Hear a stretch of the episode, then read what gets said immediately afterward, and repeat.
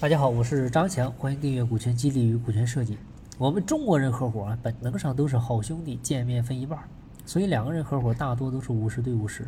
但是这种结构呢，它硬伤就是谁都能说了算，但是呢，结果就是谁都说了不算。一旦两个人意见相反，没有任何的斡旋空间，到最后肯定是一拍两散。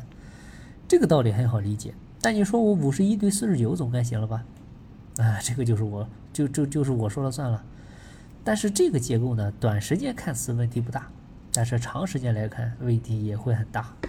第一，公司法规定小事儿你五十一说了算，但是像修改公司章程、增资减资这种大事儿，必须得过三分之二才行，也就是过六十七才可以。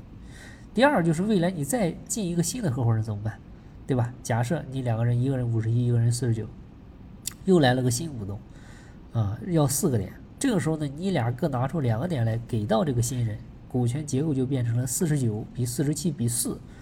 这个时候一个可怕的问题就出现了，那这家公司到底谁说了算？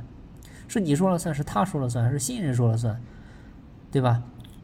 结果你发现是这个四个点的小股东说了算了。那你说怎么可能啊？我四十九个点，我还是大股东啊？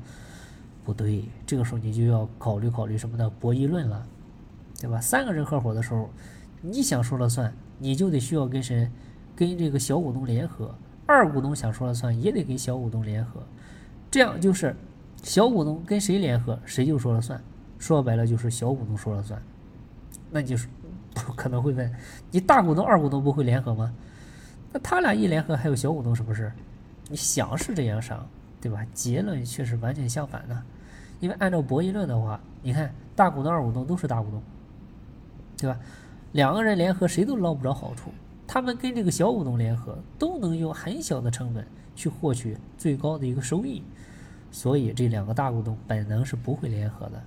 这还不是关键，关键是下面这一点。我再给你讲个故事。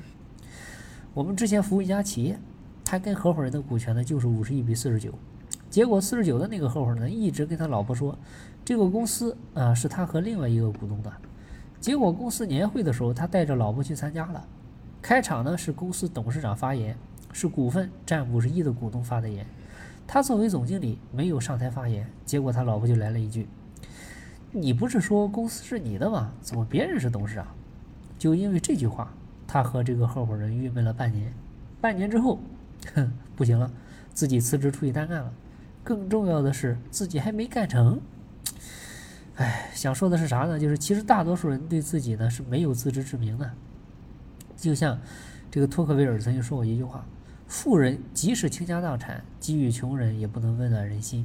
穷人想要他牺牲的，并不是他的财产，而是他的骄傲。这个就是穷人的逻辑。所以，如果两个人股份比例差不多啊，不仅仅是五十一四十九、五十五比四十五、六十比四十这种，它都会存在这种问题，对吧？你比如我们之前服务一家企业，他跟一个人合伙，股份六四分，啊。他当时只掏了那个人只掏了那个那个那个二十万，后期追加投资四百万都是这个人投的，对吧？他是看在什么朋友面子上没稀释他的股份，结果呢公司现在盈利越来越好了，啊，他那个朋友就来找他找他谈，要不这个公司我来控股我来管，要么我辞职，还说他肯定啊比这个人管得好，让他自己选，结果呢 这个人又气又恼。他仗着是朋友，竟然变相绑架我，立马就说你走吧，二十万立马退给他，让他走人了。啊，所以这个合伙的背后啊，考验的永远是我们对于人性的认知。啊，当两个合伙人股份比例差不多的时候，大股东不认为自己大，处处还要考虑小股东的感受；小股东呢，更不认为他小，他还是认为公司有他一半，只不过别人都说五十对五十不行，所以才让你多了一个点。另外呢，人都有一个毛病。都认为自己的贡献大，别人的贡献小；自己的收益小，别人的收益大。你想，两个人合伙，错位互补，一个人干销售，一个做生产，另外一个管经营，一个管业务，分工不一样，贡献也很难评估，对吧？你说这公鸡下蛋，母鸡打鸣的，谁的贡献大？怎么评估？